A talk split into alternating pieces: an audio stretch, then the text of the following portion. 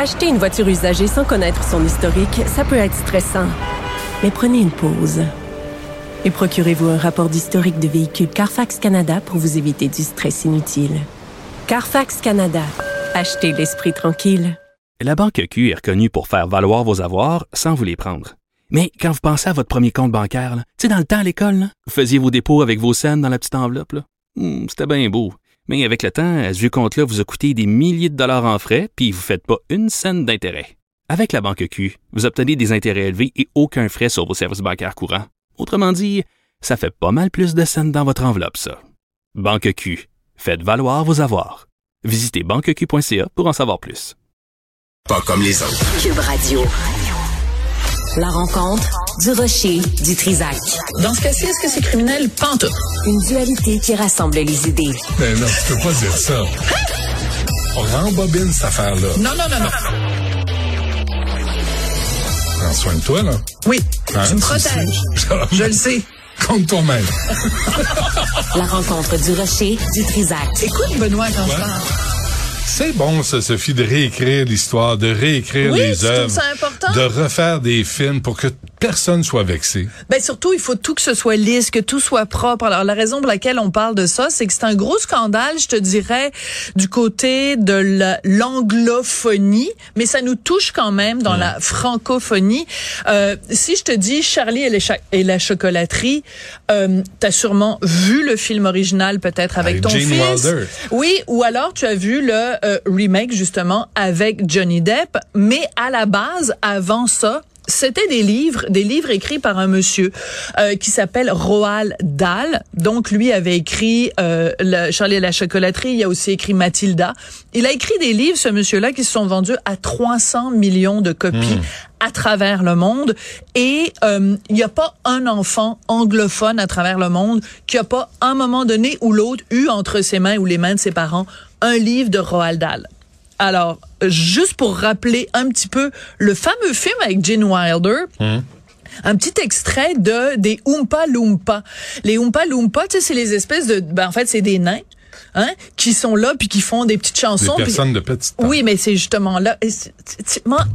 Excuse-moi. tu m'enlèves mon punch. On écoute la chanson des Oompa Loompa telle que c'était dans le film à l'époque. I've got a perfect puzzle for you. Oompa, loompa, doopity-dee. If you are wise, you'll listen to me. What? Voilà. Alors ça, c'était dans le film, donc les Oompa Loompa. Alors là, l'éditeur de Roald Dahl euh, fait affaire maintenant avec ce qu'on appelle des sensitivity reader. Yes, my dear. That's it's very current. That's what things. That's what people do today. They have sensitivity readers. C'est des gens, quoi, qui mesurent l'épaisseur de l'épiderme? Non, qui mesurent surtout l'épaisseur de leur propre cerveau. Donc, c'est, ce sont des lecteurs de sensibilité. Donc, il y a une compagnie qui fait ça, un organisme qui fait ça. Ils passent à travers l'œuvre. Sophie, Sophie, attends. Répète-le, là. Et, et, et, et prenons conscience de ce que tu viens de dire. Sensitivity readers, des gens qui lisent des livres à la recherche de mots ou de concepts qui pourraient être offensants pour, évidemment, des minorités. Alors, je te donne des exemples, parce c'est vrai, là. Je ne te niaise pas, c'est vrai de vrai. Dans Charlie et la chocolaterie, on se rappelle tous, c'est un groupe d'enfants qui ont gagné un petit billet doré dans leur tablette de chocolat qui leur permet de visiter la chocolaterie. Et il y a un des enfants qui est un glouton, il s'appelle Augustus Gloop. C'est un gros, c'est un, c'est un gros. Il est gros. Il passe son temps à manger du chocolat. Ses parents, c'est un enfant roi. Mais c'est c'est dans le personnage. Alors, dans le, le, le livre d'origine de Roald Dahl, c'était écrit Augustus Gloop is fat. Ben non, en 2023, il est plus fat. Parce que c'est pas bien, parce que c'est du fat shaming. Alors, il est juste enormous. Mais quelle hypocrisie, parce que enormous, ça veut dire quoi? Ça veut dire qu'il est gros? Énorme. Mais énorme, c'est pas grave, parce que c'est pas, il y a pas, c'est pas méprisant. Il n'y a pas de connotation. Il n'y a pas de hein. connotation. Tu comprends? Il peut être énorme juste parce que, mettons, il mesure 6 pieds 4. Oui, oui. En ce cas-là, il est juste grand. Tu sais, énorme, c'est pas la même chose que fat. Il y a un autre personnage dans un autre livre, Mrs. Twit. Elle était qualifiée de ugly. Elle était laide. Ben non, elle est plus laide.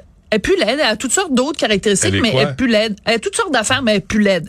Et les fameux Oompa Loompa dont on vient de parler, dans le livre d'origine de Roald Dahl, Oui. on disait small man. Alors ça se dit plus, ça se dit plus? Non, c'est des small people. Ils sont rendus non-genrés. Les Oompa Ah, Loompa sont rendus non-genrés. Écoute, il y a un autre extrait, puis là, il faut vraiment que je te le lise parce que c'est complètement délirant. Euh, il y a un, un, un de ses livres où il parle des sorcières. Les personnages principaux sont, sont des sorcières et euh, c'est dans Sacré sorcière, ok? Il y a tout un paragraphe où on explique que les sorcières elles sont chauves sous leur perruque. Tu sais, les, les, les sorcières, ça a toujours, apporte toujours des espèces de cheveux pas d'allure, là, des perruques. Bon, on a rajouté une phrase dans le livre. Donc, on n'a pas juste changé des mots dans ce que Roald Dahl a écrit. On est allé rajouter des paragraphes. Et là, ça dit, il existe plusieurs raisons pour lesquelles les femmes pourraient porter des perruques et il n'y a rien de mal à cela. Il n'y a rien de mal. Parce qu'il faudrait surtout pas, tu sais, il y a toutes sortes de raisons. Mettons, une femme a le cancer, une femme Ah a ci. ouais. Donc, on veut pas que dans la tête des enfants, ils associent, tu portes une perruque, donc tu es une sorcière. Tu comprends? Parce qu'il faut pas les brimer, ces petits enfants fragiles-là. Roald Dahl. Ouais. C'est un méchant antisémite, mais ça, c'est un autre dossier. OK. Ouais. Mais ça, on veut pas ça non plus. Non. Mais, mais est-ce qu'il est, il est mort? Non, il est, il est mort il y a plusieurs années de ça. Alors, on le fait Non. sans son consentement. Alors, enfin, sans son consentement, c'est-à-dire qu'en fait, il y a une société qui gère, en fait, si tu veux, les droits, les ayants droit Non, je comprends. de de, de Roald pas Dahl. lui, là. Non, c'est toujours pas lui, bien sûr, puisqu'il est décédé. Euh, par contre, les les ayants droit, donc les ceux qui gèrent, si tu veux, le fonds Roald Dahl, disent qu'ils sont d'accord parce que eux considèrent que ça ne vient pas changer la nature même des propos de Roald Dahl. Hmm. Mais je m'excuse, mais il y a un organisme aux États-Unis qui, qui s'appelle PEN, que tu connais sûrement, P-E-N, qui est un organisme qui est vraiment mis sur pied uniquement pour défendre la liberté d'expression aux des auteurs et aux États-Unis et partout à travers le monde. Et eux, ils ont tweeté quand ils ont été mis au courant de cette histoire-là en disant c'est inacceptable parce que eux, ce qu'ils disent, c'est le bon vieux principe de la main dans le tordeur. On commence par remplacer fat par Ouais. enormous. On commence par enlever le mot ugly. On commence par remplacer small man par small people. Et après, c'est quoi? Et qui décide? Et, voilà. Et qui décide ce qui est acceptable ou pas? Et, euh, et Salman Rushdie, oui. et Salman Rushdie, c'est intéressant parce qu'il a réagi au tweet de Penn en disant euh, que c'était un cas de censure totalement Hmm. absurde. Et Dieu sait que Salman Rushdie sait de quoi il parle parce que lui, c'est un militant évidemment pour la liberté d'expression et il en a payé, il a failli en payer de sa vie. Hmm. Il a perdu l'usage d'un œil, l'usage d'une main parce qu'il y a un plouc quelque part qui a décidé que son livre était offensant. Et c'est pour ça que je trouve que c'est important que Salman Rushdie, a ré- euh, Rushdie ait réagi à cette histoire-là parce que un jour, c'est on va tuer Salman Rushdie parce que il a parlé de Mohamed dans son livre. Un autre jour, on débarque à Charlie Hebdo puis on tue des gens parce qu'ils ont fait des petits dessins du prophète. Un autre jour, on, je dis pas que c'est la même chose, bien sûr, que d'enlever des, des mots dans, dans Charlie et la chocolaterie, mais tout ça participe du même dérive, là. principe que Ah oui. c'est le droit de ne pas être offensé. Puis je rappelle à tout le monde que un individu a des droits, mais une idée n'a pas de droit. Donc, c'est le droit de ne pas être offensé n'existe pas. Hmm. Et ne touchez pas aux livres pour enfants, s'il vous plaît. Ouais, Vos enfants livres, sont non, mais ils sont capables, Ben les oui. enfants. Mais on voit, on voit l'évolution aussi des sociétés à travers les œuvres au cours des Ben années. oui. Puis là, c'est comme ça qu'on constate que l'antisémitisme, ça n'a pas d'allure. Voilà. Le- Mais c'était pas antisémite dans ces non, Non, livres. mais Ouais. je parle, je sors Ouais, de. en de- général. Mais tu sais, le, le, le racisme. C'est débile, c'est insensé, mais si tu tombes pas sur des livres où on en parle, Voilà. où on l'utilise, puis là tu te positionnes face Ben à oui, puis c'est l'occasion, justement parce que c'est un livre pour enfants, d'en discuter. Je te donne un dernier exemple, euh, vite, vite. Dans un des livres, euh, un des personnages dit à une jeune fille, ben toi, tu pourrais faire plein de choses dans la vie. Tu pourrais, par exemple, taper des lettres pour un homme d'affaires.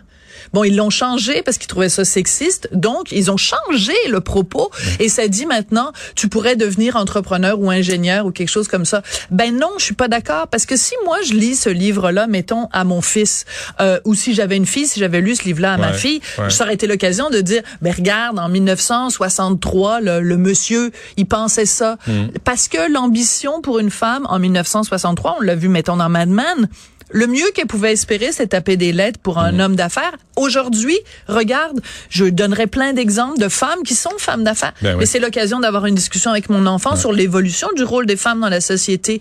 Si tu prends une combats, gomme, et voilà, si tu prends la gomme à effacer, que tu effaces le passé, tu ne le corriges pas, le passé. tu fais juste le faire oublier et on n'est plus capable de mesurer justement le chemin qu'on a parcouru. Puis une sorcière, c'est une sorcière. Mais non, mais sur ça, c'est fait pour faire peur. Ben oui, ben oui. Affaire. bon, on t'écoute à 2h30, Sophie. Ah, pas de bonne humeur. Alors, encore.